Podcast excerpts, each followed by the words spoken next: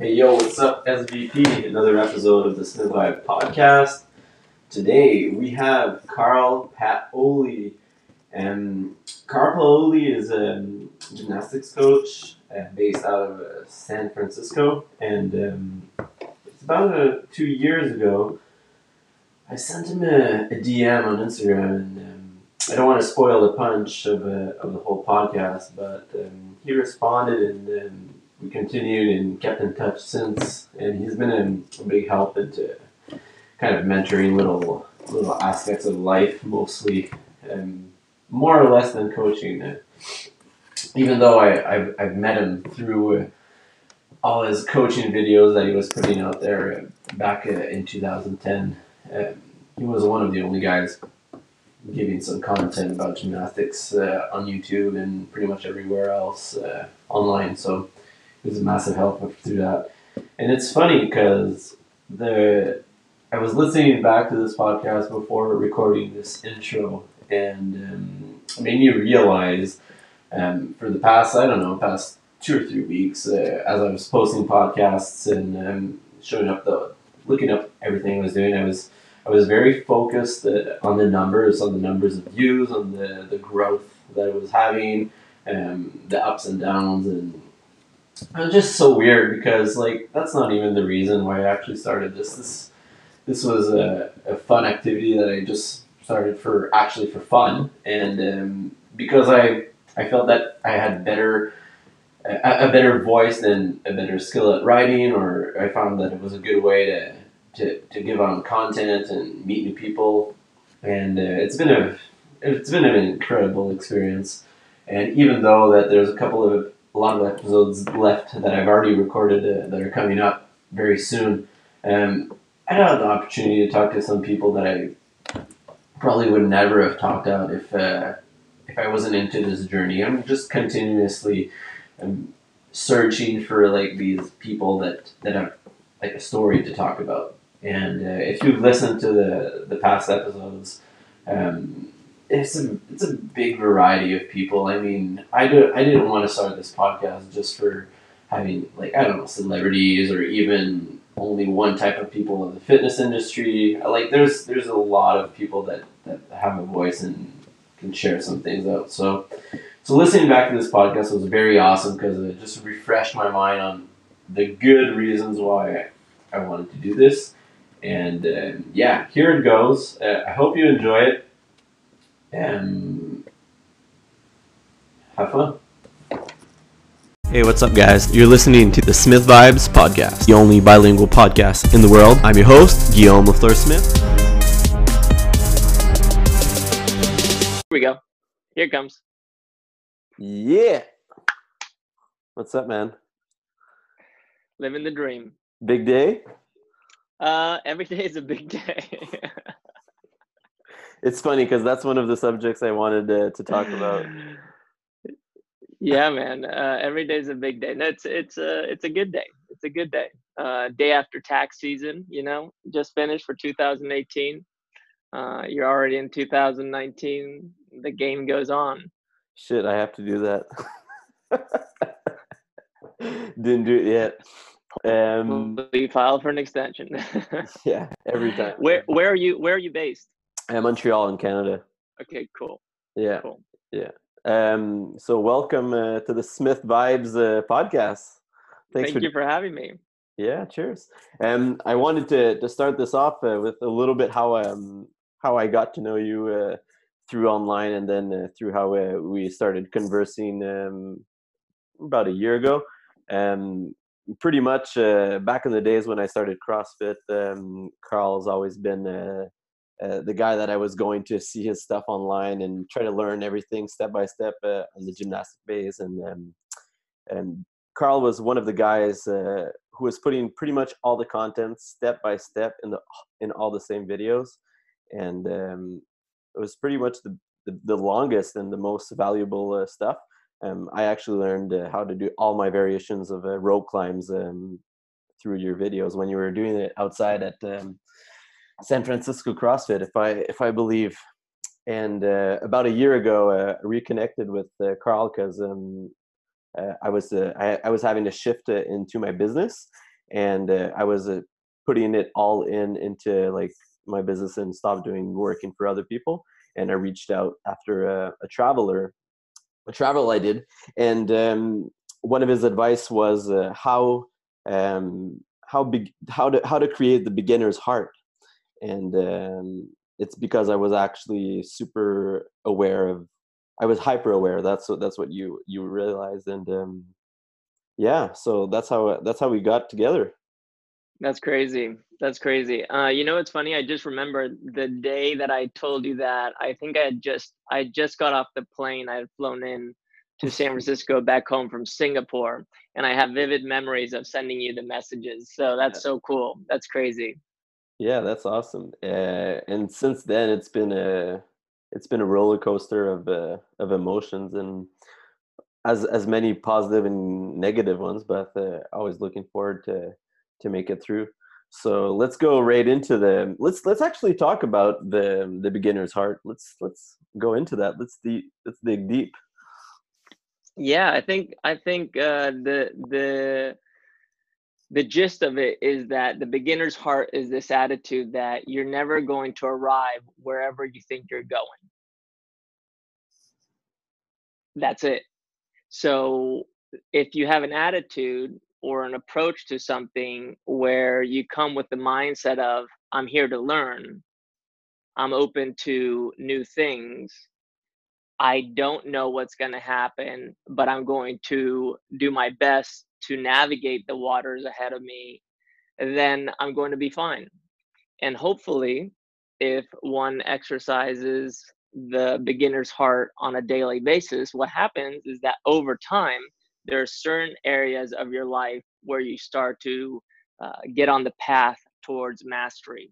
And once again, mastery is the place where you will never arrive, but it's a path that when you navigate it, it starts giving you tools that unconsciously you begin to use and it just opens up a whole new range of awareness. And this it doesn't matter if it's mentally emotionally or physically it, it happens in every aspect of our life. And i think this is something that i uh, was reminded of actually and maybe that's why i shared it with you when i was in singapore teaching some seminars and i attended uh, a few yoga classes with a friend of mine and she just kept saying you know what carl every time you come back to the mat you just start with a beginner's heart.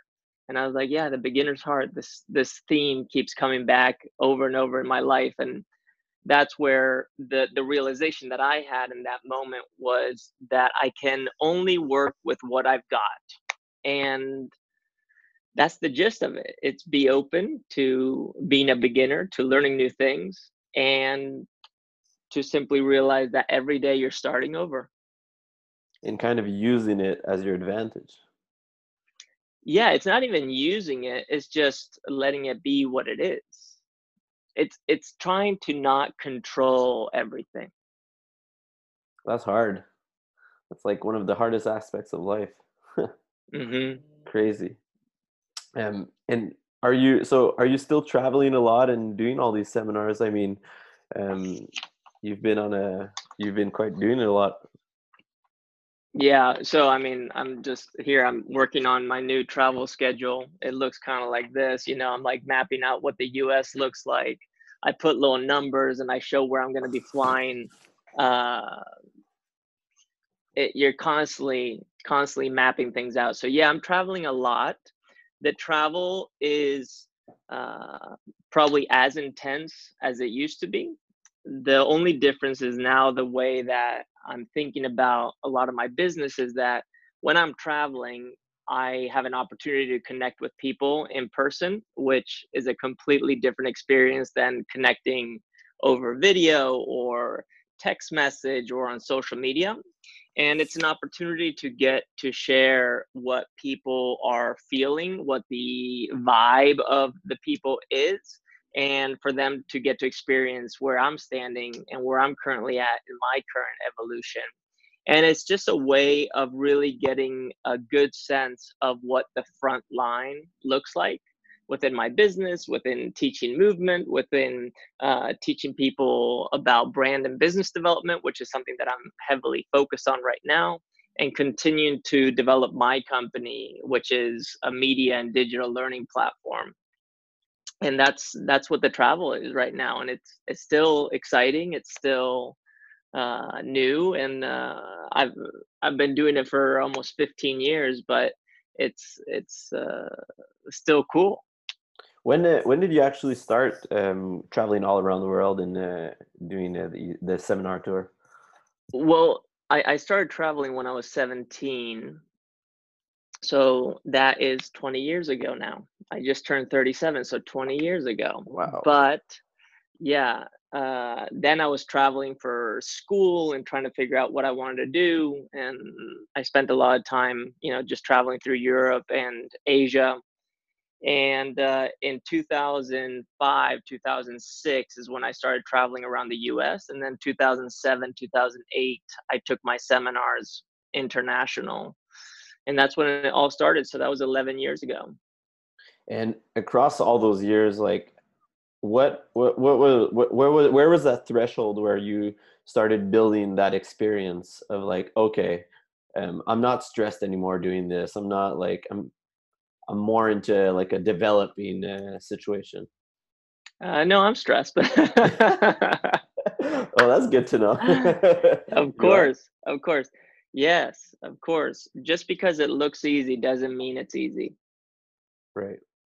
And what one stresses the, one, you out about it? Well, um, have you ever tried juggling? Yes. Okay, so uh, juggling one ball is can be tricky. You're like, oh, my right hand is better than my left hand. So that can be an amount of stress. You try two balls and you're like, okay, the pattern is the same. I just need to make sure that they are timed the right way. And then you start juggling three balls and you realize the pattern is the same, but now I have to wait a little bit more, be more patient. I have to pay attention to different things. I have to create new structures and program new ways of moving my hands and observing the balls. And then all of a sudden you start juggling four balls and you're like, wait a second, the pattern completely changes. I need to regress now to learning how to juggle with one hand, juggle with the other hand, and now combining these patterns together. And that's what it feels like. You're constantly trying to add a new ball that you're juggling. And with that, you have to create space and room for yourself to constantly regress because regression is progression and being able to make those decisions uh, are stressful any change any transition is stressful and it's the one who can manage stress or take the most stress is the one that is able to grow the fastest or furthest. So the biggest thing that i uh, work on is managing my stress levels is how intense am i making my life and is that intensity the right dose of intensity that's going to push me where i want to go and this happens in my business this happens in my relationships this happens in my training and that's what i think is part of this road or path to mastery that if we are willing to have a beginner's heart going back to where we started it allows us to regress without freaking out, without feeling like we're falling back. We're actually falling forward. And that's where the the the stress is. Anytime you see the transitions, you're gonna feel it.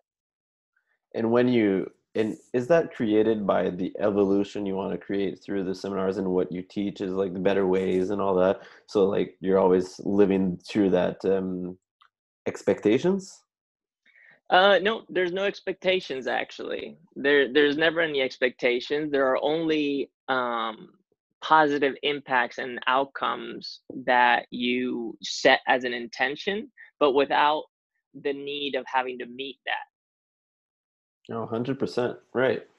Which is important because it's what allows you to really ask yourself the question whether what you are experiencing, thinking, or you believe is really true. And when you can change what you believe according to the observation that you're seeing, your thoughts change, your feelings change, your approach changes.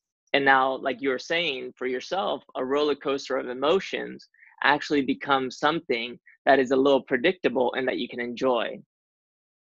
it's kind of like if you were to get on a roller coaster and you know that this roller coaster is crazy, but you had no seatbelt, no protection, and only you holding on is what's going to keep the train, you're probably going to be freaking out. Created a security system that allows you to be uh, strapped in. Now you can let go of your arms and actually enjoy the ride.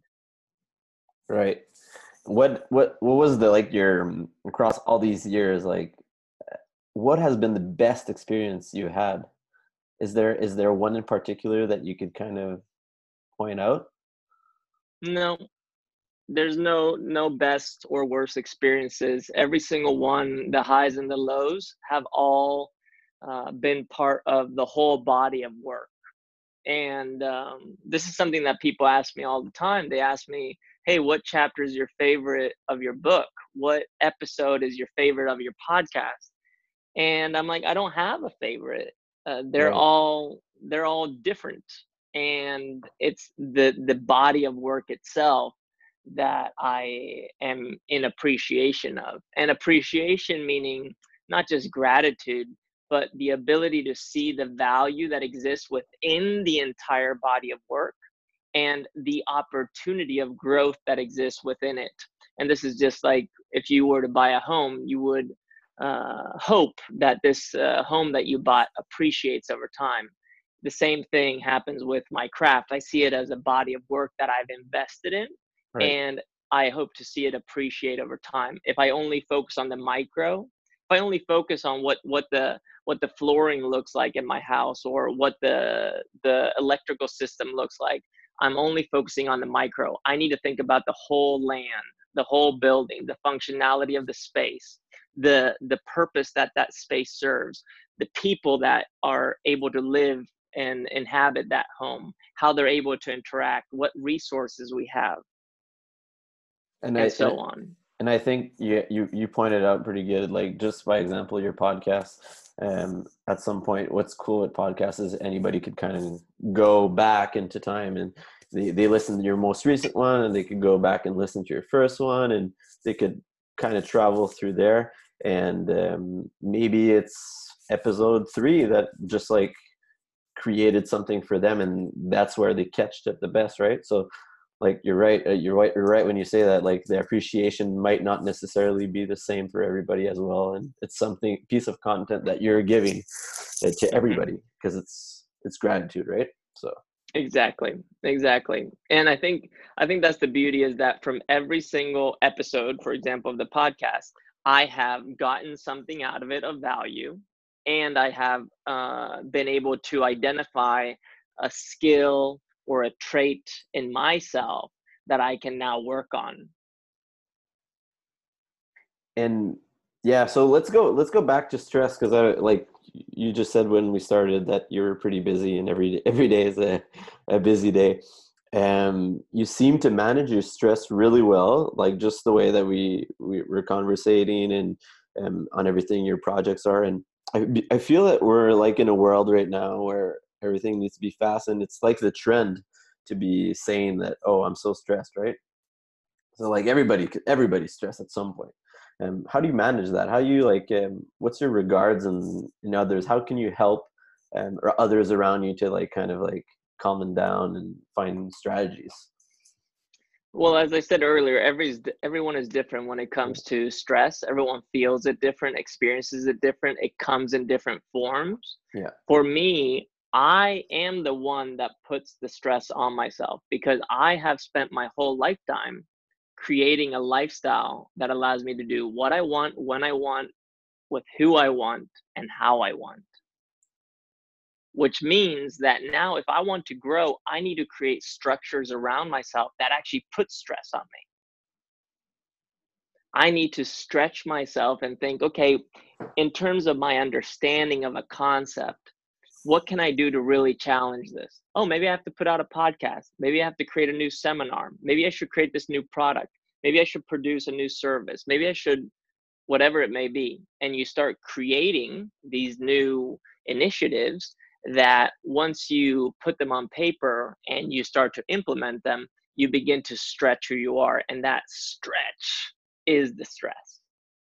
right so being creative and have this all this imagination like it's kind of like a, a blast of ideas and that's like you have to blend everything kind of together right Right. And now the flip side of that is let's say I want to mi- build a multi million dollar business, okay? And I am eager to build a team.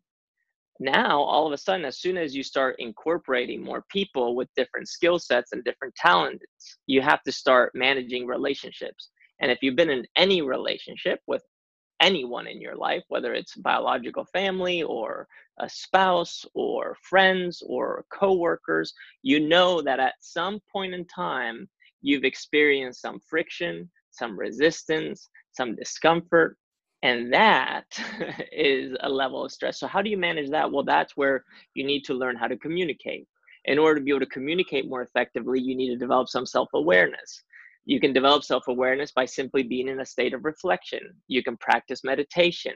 You can have an exercise regimen that you follow, whether it's doing handstands, CrossFit, yoga, gymnastics, kettlebells, whatever it may be. And within that, practicing paying 100% attention to what your body is is feeling, what feelings are coming to you, what thoughts are behind that, and what belief systems exi- exist behind those thoughts and then reverse engineering that to reframe your story so your approach to your movement which eventually translates into your self-awareness and your ability to communicate with the world allows you to manage those relationships. So and this happens with anything that you do whether you're building something or you're uh, trying to connect with people um, it all comes down to basic human behavior and giving yourself space and time in your schedule and your structure to start to practice that.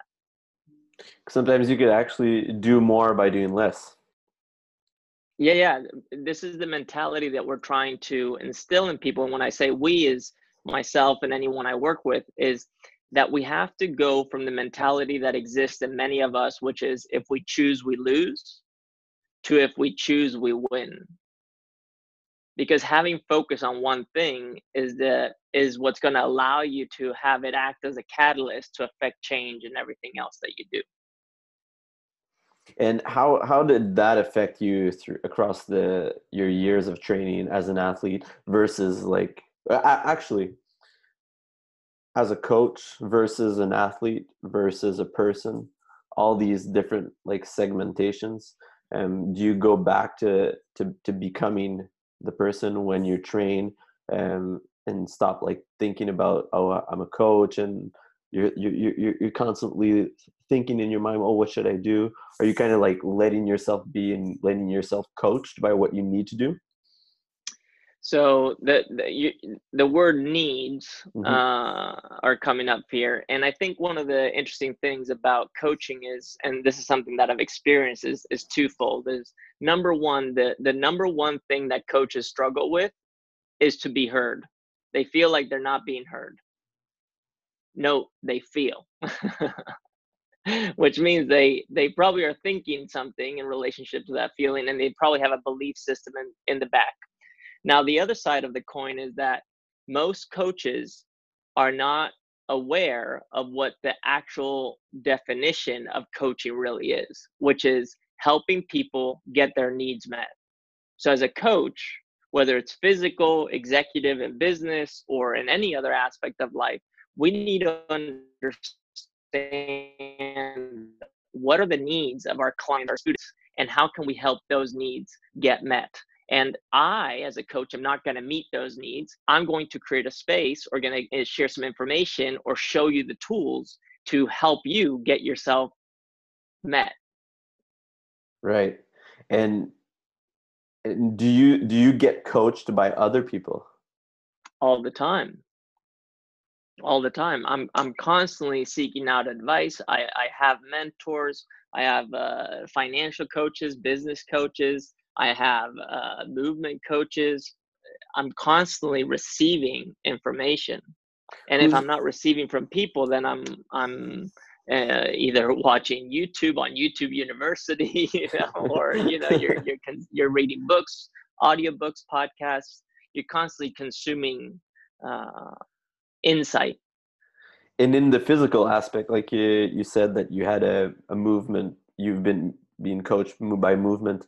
Um, who's who's who's a who, who who's training you right now who's like teaching you coaching you or giving you advice for your training so at this current moment Yeah. there's no physical coaching that's happening there's only coaches that hold space for me to Okay. actually practice because i dread physical training i dread it like it's something that i uh, it's at the very bottom of my priority list Right. and i have to bump it up so i have people who keep me accountable and i go to a gym where i'm surrounded by coaches that uh, love what they do physically and they're able to talk to me in a way that allows me to hear what it is that I need, whether I'm aware of it or not.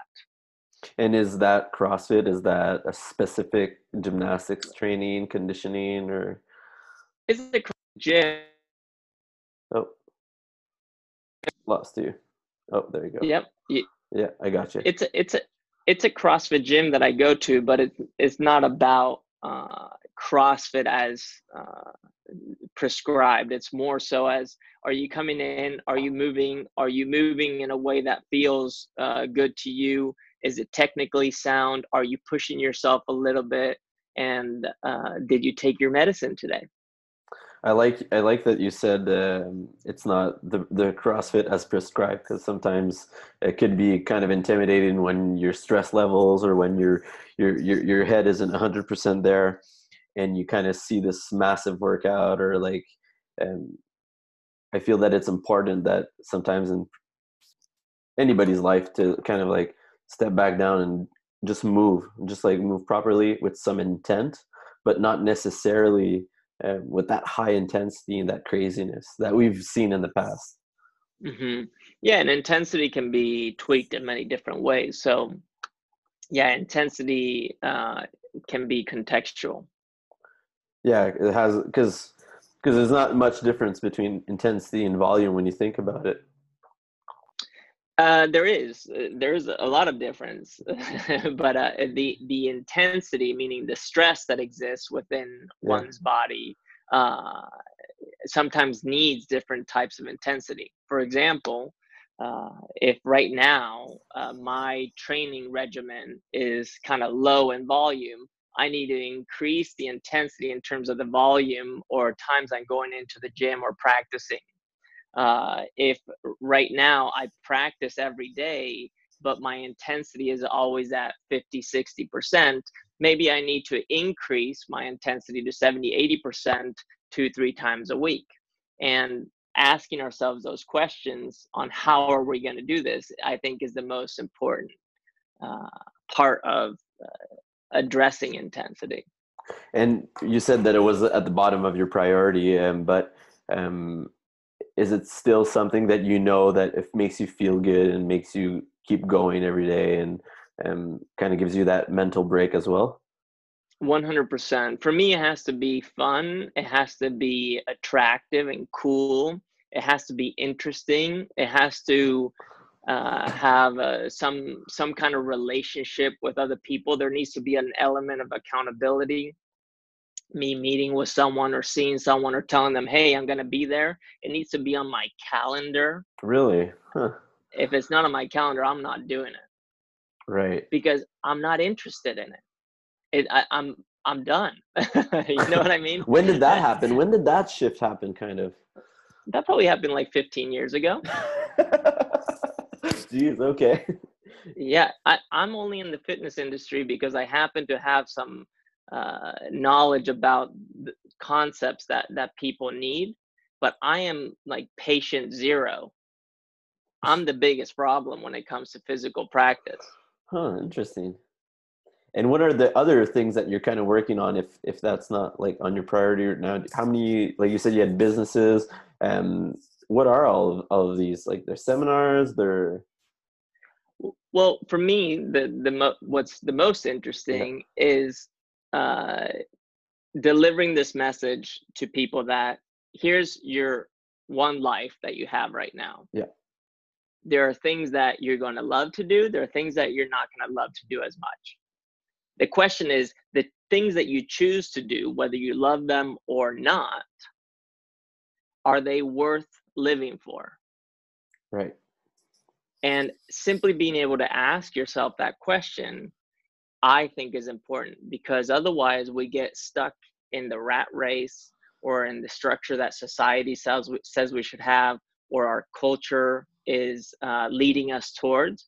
And to realize that we can make change if we want to or need to and that's what i want to encourage people to do and then i want to do that in a way that is coming out through media for example. So the podcast is one medium social media is another medium maybe making movies is another medium writing more books is another medium uh, developing teams around physical training and practice with people that are excited and know way more than i do about physical training so i can be a part of that and then allowing that to be the catalyst for people to change the way they think the way they look at the world and ultimately the way they behave and act in this world and show up.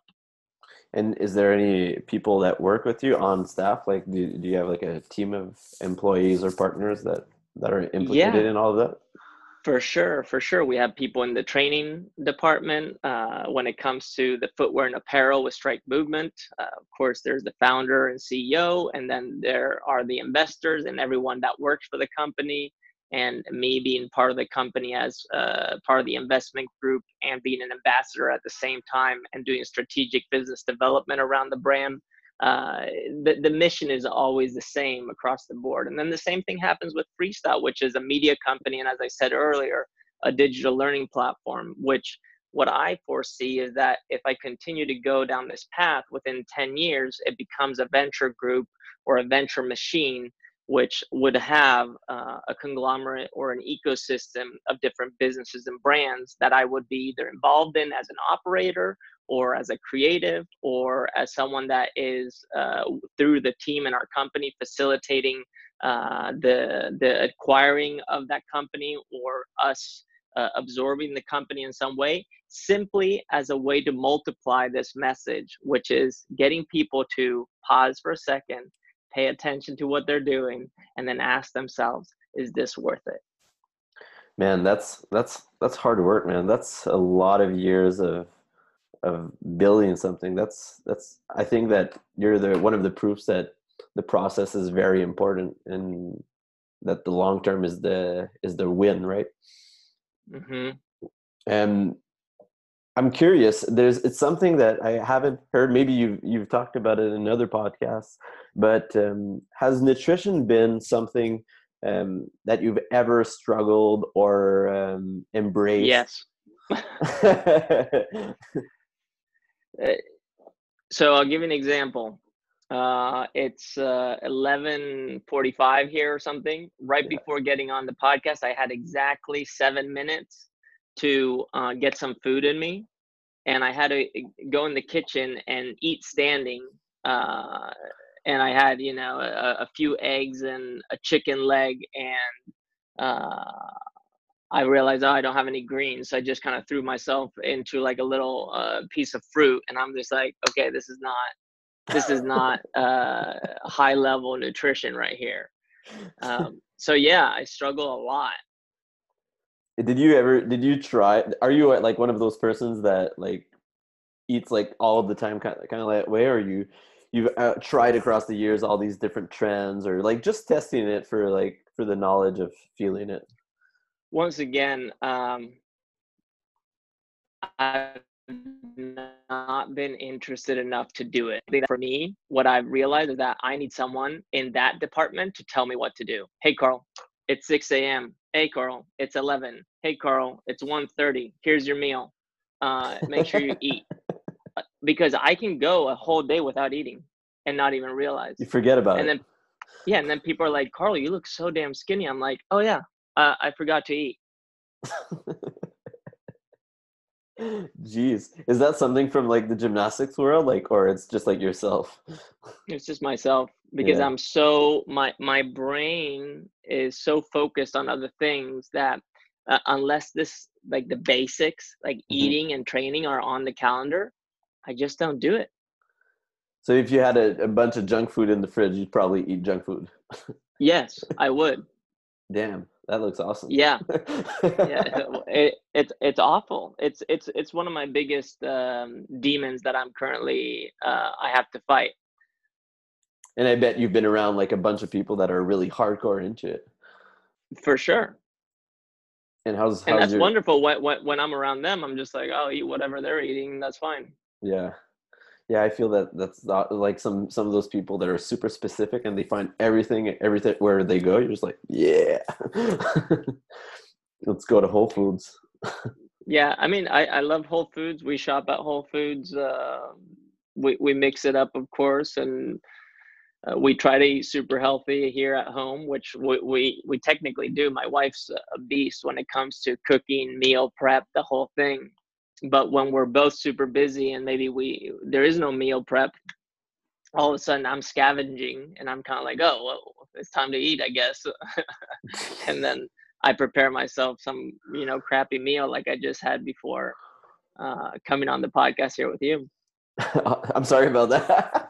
no, um, no, it's not. It's, it's it's not you. This is this is my problem, yeah. and this is an area where I need to improve on, and right. it's just a matter of me uh, being willing to carve out the time to do that. And I think that's one of the big problems is that we all have excuses of uh, for what uh, for for why we're not doing certain things that we know are important and uh, aside to your business stuff and everything that you're developing what are the um, what are the things that you enjoy the most that are not related to the, to work i enjoy hanging out with my wife and with my kid and walking my dog and uh, sipping on some coffee and uh, enjoying a good uh, book or listening to a good podcast or watching a good movie. Those are things that i enjoy doing when you when you listen to podcasts you try to listen to something that has nothing to do with um, your field of expertise? Yeah the question is uh, what is my field of expertise? Yeah that's curious. Yeah right? So if you think about it people people may perceive me as the guy that teaches muscle ups or handstands for crossfitters. Cool. That's great. That's the perception. My field of expertise if i had to say one thing that i'm interested in is in human behavior and how we express our behavior and what consequences come from that behavior. And not within our lifetime but within the larger span of uh, humanity that's what I'm interested in. And you know, the the last podcast I listened to was with uh, Conan O'Brien. Um, so it was with comedians. So you saw, and you are you must be you must always be like kind of studying the the way that they're they're express they're expressing themselves as well, right? And bringing all the time.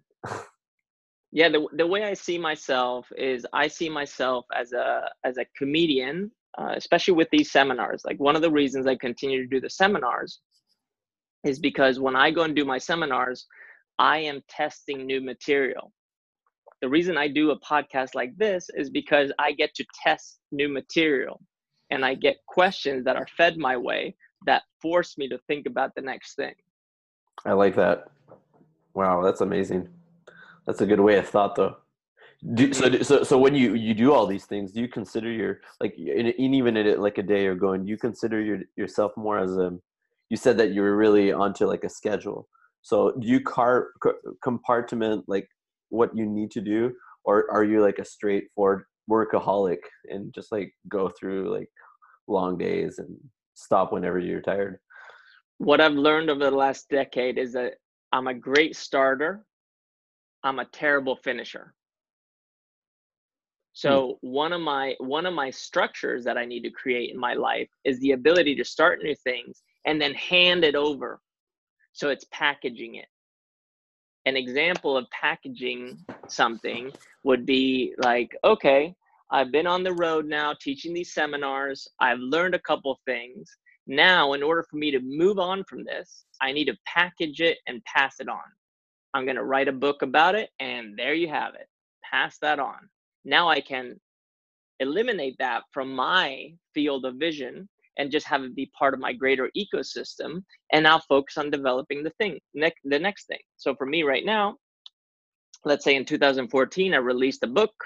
The book comes out it becomes a new york times bestseller great that's a whole like other uh, world. I, I okay we need to also have this uh, this book material in digital format so let's work on that. Okay if that's going to live on forever you have to build a team around that so let's build a team around that. And i've spent the last three to five years trying to build a team around uh, closing that loop for myself as I've been practicing this new material for the last five years and now uh, gearing up to release the next book, which I'm currently writing, which is going to have nothing to do with the original book, but still contains very similar principles and ideas as the first one had. And um, yeah. So and so so that means like in, in like a, a day in the life of uh, of Carl. What what does that like um mean? Does it mean that you kind of like um do you, do you work on weekends? Do you um do yeah. you, do you, t- do you take these times off and like obligate yourself uh, for your family and actually like the things that we're saying like everything that you enjoy, right? Mm-hmm. Is there a time? yeah. That? So yeah, you you try to carve that out. Mm-hmm. Um, mm-hmm. The pr- the problem is that when you are constantly trying to push yourself to the next level, it's very easy to be like, well, why don't I just uh, work this weekend and then the following one, and then I'll take the next one off. And, and then all of a sudden you get into this loop of never taking a day off right and that that becomes a problem so what i've forced myself to do in my calendar is to uh, work every other weekend Oh, nice. Yeah. And then try within the weekends that I'm not working, at least giving myself a half day off where I can just do nothing, meaning I can try to feel bored for a second. That's good though. That that means that at home, well, your support team, your family is is very supportive on those choices, right? Extremely. I mean, this is this is the foundation that we built with my the relationship with my wife and how we interact with our kid and and the way that we are are building together and this is just kind of part of the the game and if you think about uh, parents they they don't get a day off on the weekend that's when they work the hardest right huh.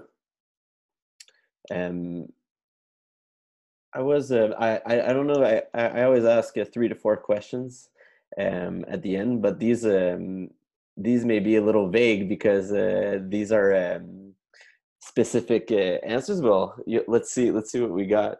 Um, so, what would be Carl's um, theme song? Like when you get into a room um, mm. or uh, somewhere, and then everybody sees you arrive, they hear this song in their head. What's um? Is there something that comes to your head to your mind?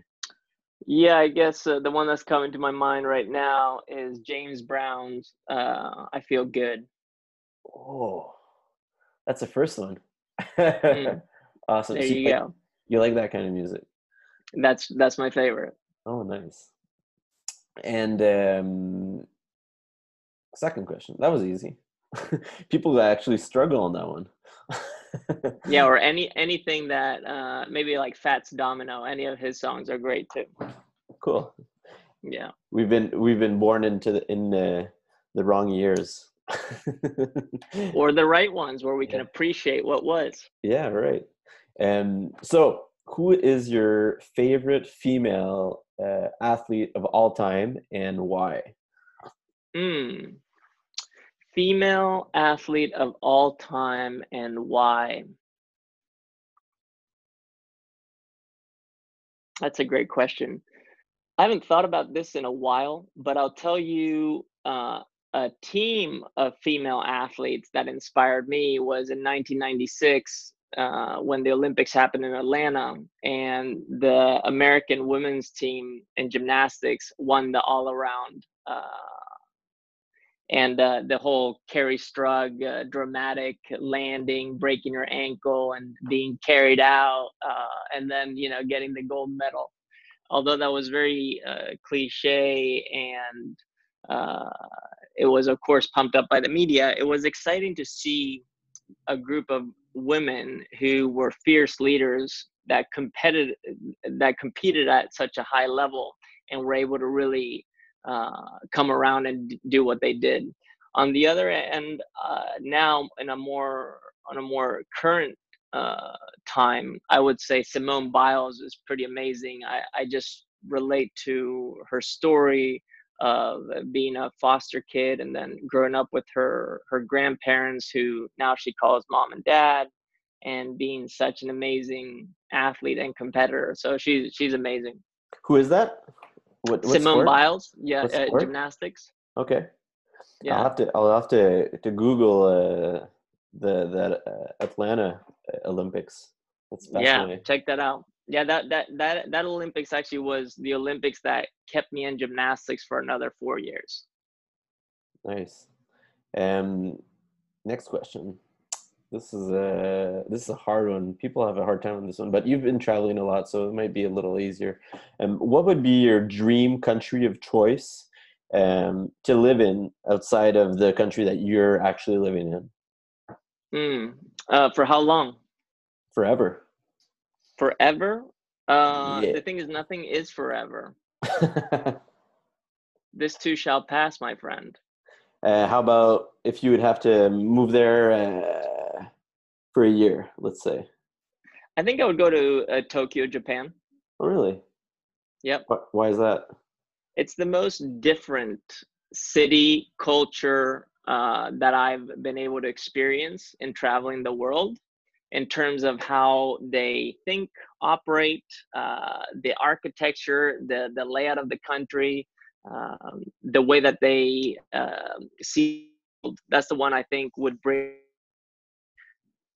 Oh, I lost you there. In addition, they have they have they have. Oh, I Can got you. you. Still hear me? Yeah, yeah, I have you. Sorry, I lost you for a second. Where where where did where did I leave off? Um, so it was the you said it was the most different cultural ever compared to like what other places. Yeah, Tokyo, Japan is experience with the biggest difference culture, thinking, architecture. It's pretty clean too. And that has history it's extremely clean but it's not even the cleanliness it's it's uh, the way that they operate and being efficient and effective but at the same time in the basic policies like uh, you know they still have I, I believe they brought that back. Uh, they have i don't know if you've seen the movie with the dolphins in the cove where they go and they kill and massacre all these dolphins. They have certain things that are really terrible and then there's things that have happened to them uh, that have been really terrible, like atomic bombs being dropped on them. And these are things that uh, transform a country. Jeez, that's massive. That's crazy. Hmm. I'll have to go there one day. Um, and my last question, and then we'll we can just go off from there. And if you would be an actor, or uh, if you'd have to play uh, a certain role into a movie, what what would that be? Who would it be? If I if I had to play a role in a movie,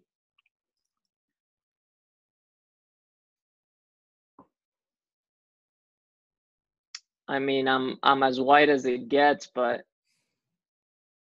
it's uh, a very contemporary figure that is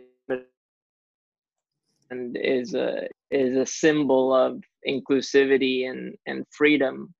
Uh, interesting to portray to some degree. Sorry, I lost you, but I, I recorded. um. So thanks a lot, Carl. So where where can people find you? Where can uh, where can they reach you out? Like uh, Facebook, Instagram, your website, maybe. Yeah, yeah. You can find me anywhere on social media, just Carl Paoli, and then online you can find me at freestyleconnection.com and anyone who reaches into this and to support in any kind of I can. I'm always eager. Cool, man. We'll have you back for sure. I th- we we just. I, uh, I, would, I would love that. we've just uh, talked about the tip of the iceberg, right? Yes, it's uh you know these conversations can go for days, but this this conversation for something else or something more down the line. For sure. I'll be ready for that. Sounds good. Me too. Cheers, man. Thank you so much. Uh, dude, thank you for having me. Really appreciate it. Have a good one. Peace. It's a wrap. Um, I hope you've enjoyed it. Uh, it was a, a very instructive uh, podcast with a lot of good um, philosophical uh, content. Sorry, I cut it out uh, a little bit by the end. Um, but yeah, I'm looking forward to do another podcast with uh, Carl Paoli and um, Carl. Why did I say his last name? It's just weird when people do that. Anyways, we have Carl, and um, yeah. So and I'm actually looking into uh, doing um, a trip through the West Coast, uh, doing podcasts with some people, um, starting from Vancouver down to Seattle, and maybe just go uh, if if if it's possible down to San Francisco and uh, down deep down in California. It's quite expensive going uh, through that region. Probably the most expensive uh, coast uh, ever. Yeah, and uh, yeah, so looking into that, and if I can make it happen, um, I'll try to get uh, Carl uh, while he's available in person, and it makes a big difference when you have podcasts uh, in person. Um, yeah, so thanks, thanks for listening. Thank you for tuning in. If you'd enjoyed the podcast today, take a screenshot of your phone, share it on social media, and leave us a five star rating with a comment below. It makes such a difference when everybody gets involved and shares the love. Thank you so much. Until next time.